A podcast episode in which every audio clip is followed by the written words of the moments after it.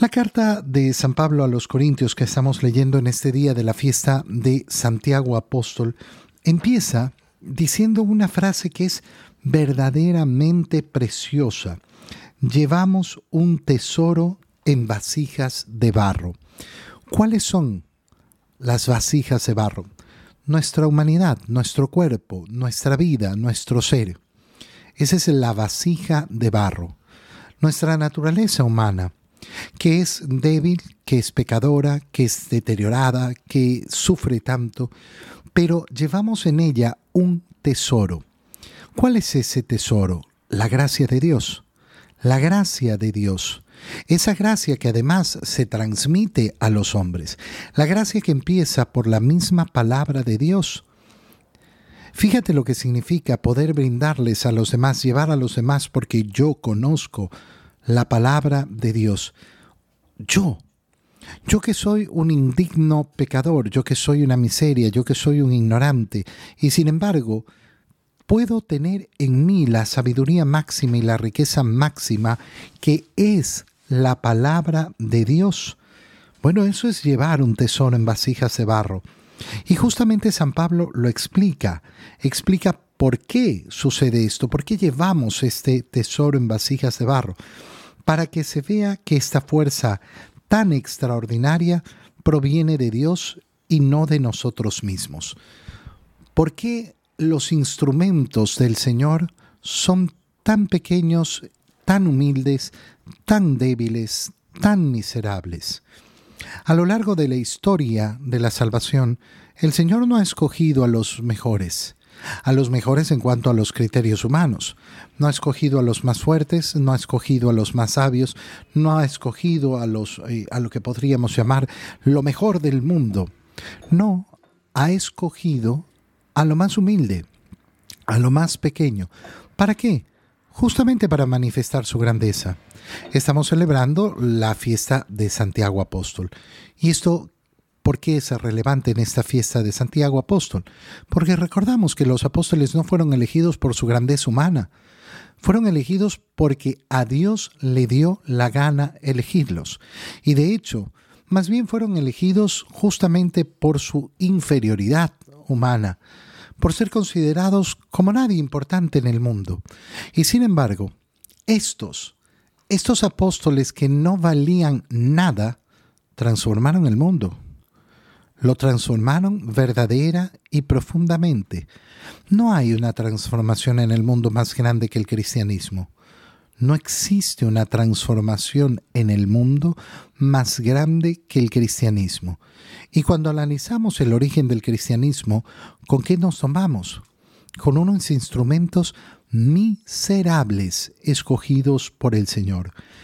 Y entonces San Pablo continúa y explica, por eso sufrimos toda clase de pruebas no significa que aquel que sigue al Señor y aquel que está revestido de gracia, aquel que puede efectivamente proclamar la palabra de Dios, que puede celebrar los sacramentos, que puede celebrar la Santa Misa, que puede perdonar los pecados a otros hombres, va a estar exento de pruebas.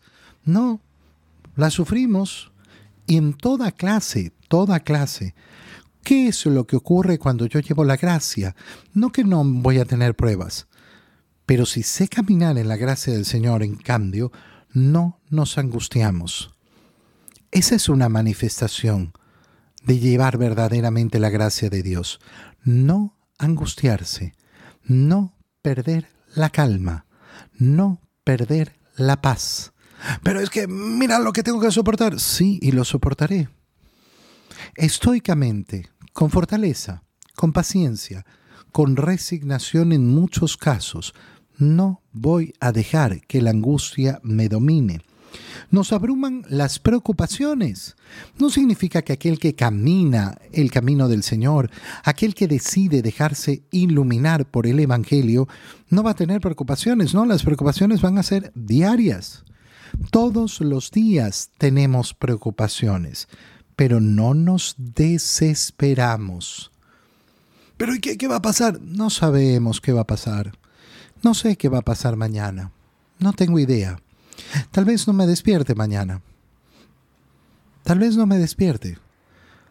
No voy a dejarme llevar por las preocupaciones. Las preocupaciones no son lo que van a dominarme. Nos vemos perseguidos, pero no desamparados. Qué bonita expresión. Al cristiano lo persigue el mundo, sí, lo persigue el mundo. Y lo persigue Satanás. Por eso eh, el enemigo, como león rugiente, anda buscando a quien devorar.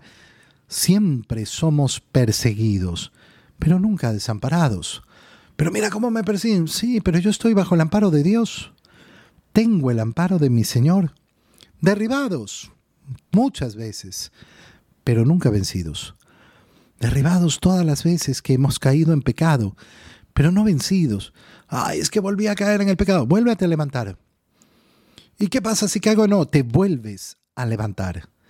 Porque ese es el camino del cristiano no es otro. No, es el camino que siempre uno está perfecto, siempre está bien, nunca cae, nunca peca. No, el camino del cristiano es el del pecador que siempre está arrepintiéndose y levantándose. Siempre levantándose porque confía en la gracia del Señor. Llevamos siempre por todas partes la muerte de Jesús.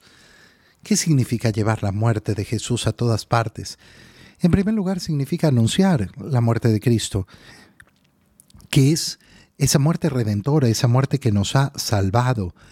Pero la llevamos en nuestro cuerpo, dice San Pablo. ¿Qué significa? Que bueno, vivimos la mortificación.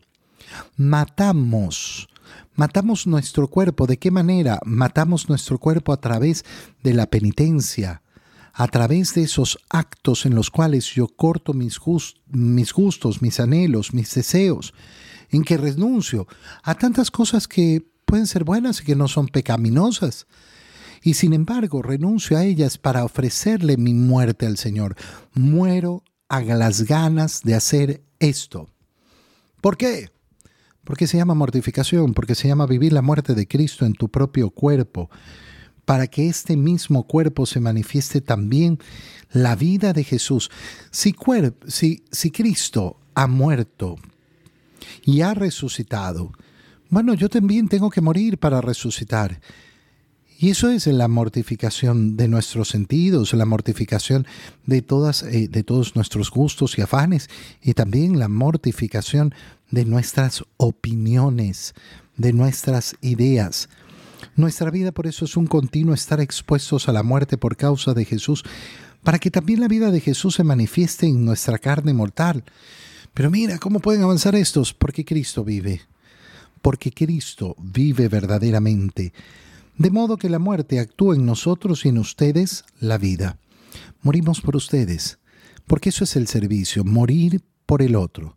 Eso es servir y servir es amar verdaderamente.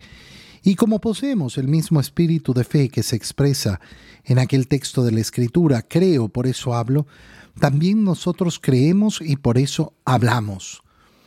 No se puede decir que uno cree y no hablar de aquello que cree. Se proclama la palabra.